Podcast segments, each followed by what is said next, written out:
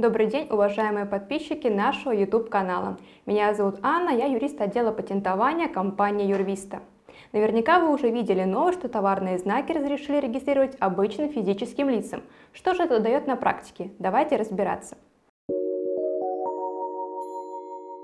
Товарные знаки являются ключевым активом любого предпринимателя, поскольку именно благодаря товарному знаку, знаку обслуживания, он может выделить свой товар или свою услугу среди других конкурентов на рынке, приобрести узнаваемость среди потребителей, а самое главное – получать вознаграждение за легальное использование его товарного знака путем заключения соответствующих договоров и, конечно, требовать выплаты компенсации с нарушителей за незаконное использование обозначения – до настоящего момента зарегистрировать в России товарный знак могли только юридические лица или индивидуальные предприниматели. Таким образом, из круга лиц, которые могут быть правообладателями товарных знаков, были исключены обычные физические лица.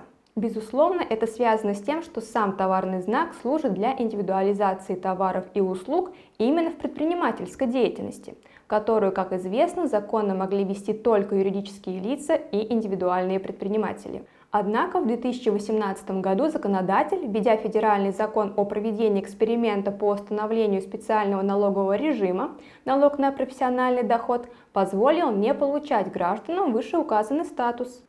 Вместо этого граждане, получающие постоянный доход, как, например, репетиторы, фотографы, СММ-специалисты, блогеры, дизайнеры и многие другие, смогли получить статус самозанятого, что позволило им законно заниматься предпринимательской деятельностью без приобретения специального статуса индивидуального предпринимателя, уплачивая при этом меньшее количество налогов.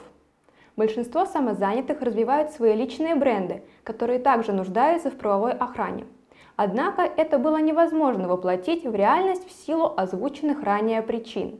Теперь же эта проблема решилась путем принятия закона о внесении изменений в четвертую часть Гражданского кодекса Российской Федерации, который расширяет круг правообладателей товарных знаков.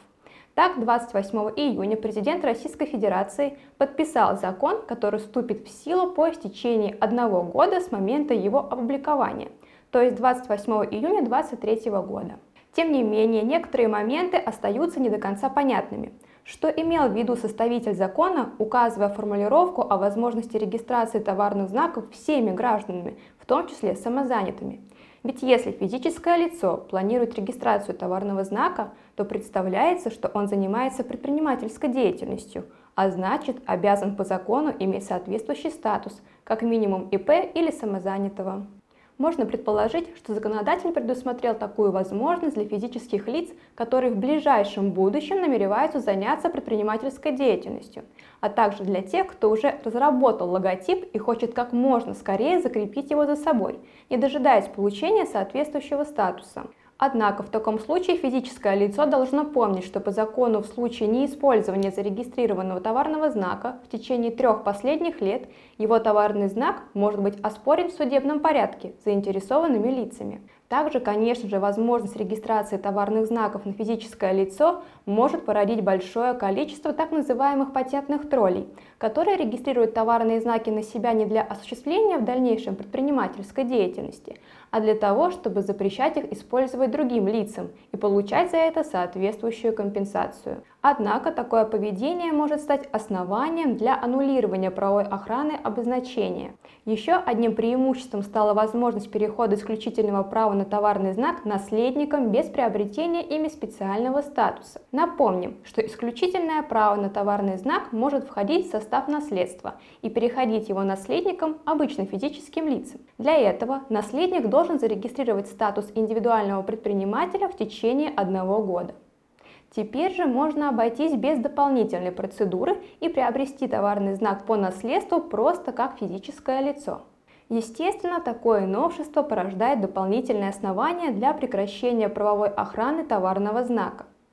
Теперь прекращение правовой охраны будет возможно и по причине смерти физического лица, то есть правообладателя, если отсутствуют основания для универсального правоприемства, например, наследование – в настоящее время мы ждем изменения в регламенте Роспатента, который будет регулировать регистрацию товарных знаков физическими лицами, и надеемся, что это во многом облегчит подобную процедуру. Наша компания ежедневно занимается регистрацией товарных знаков, если вам необходимо провести предварительную проверку вашего обозначения на уникальность, помочь в его регистрации, оставляйте свои комментарии под этим видео или звоните по номеру телефона нашей компании. Мы всегда рады вам помочь. Удачи вам и вашему бизнесу!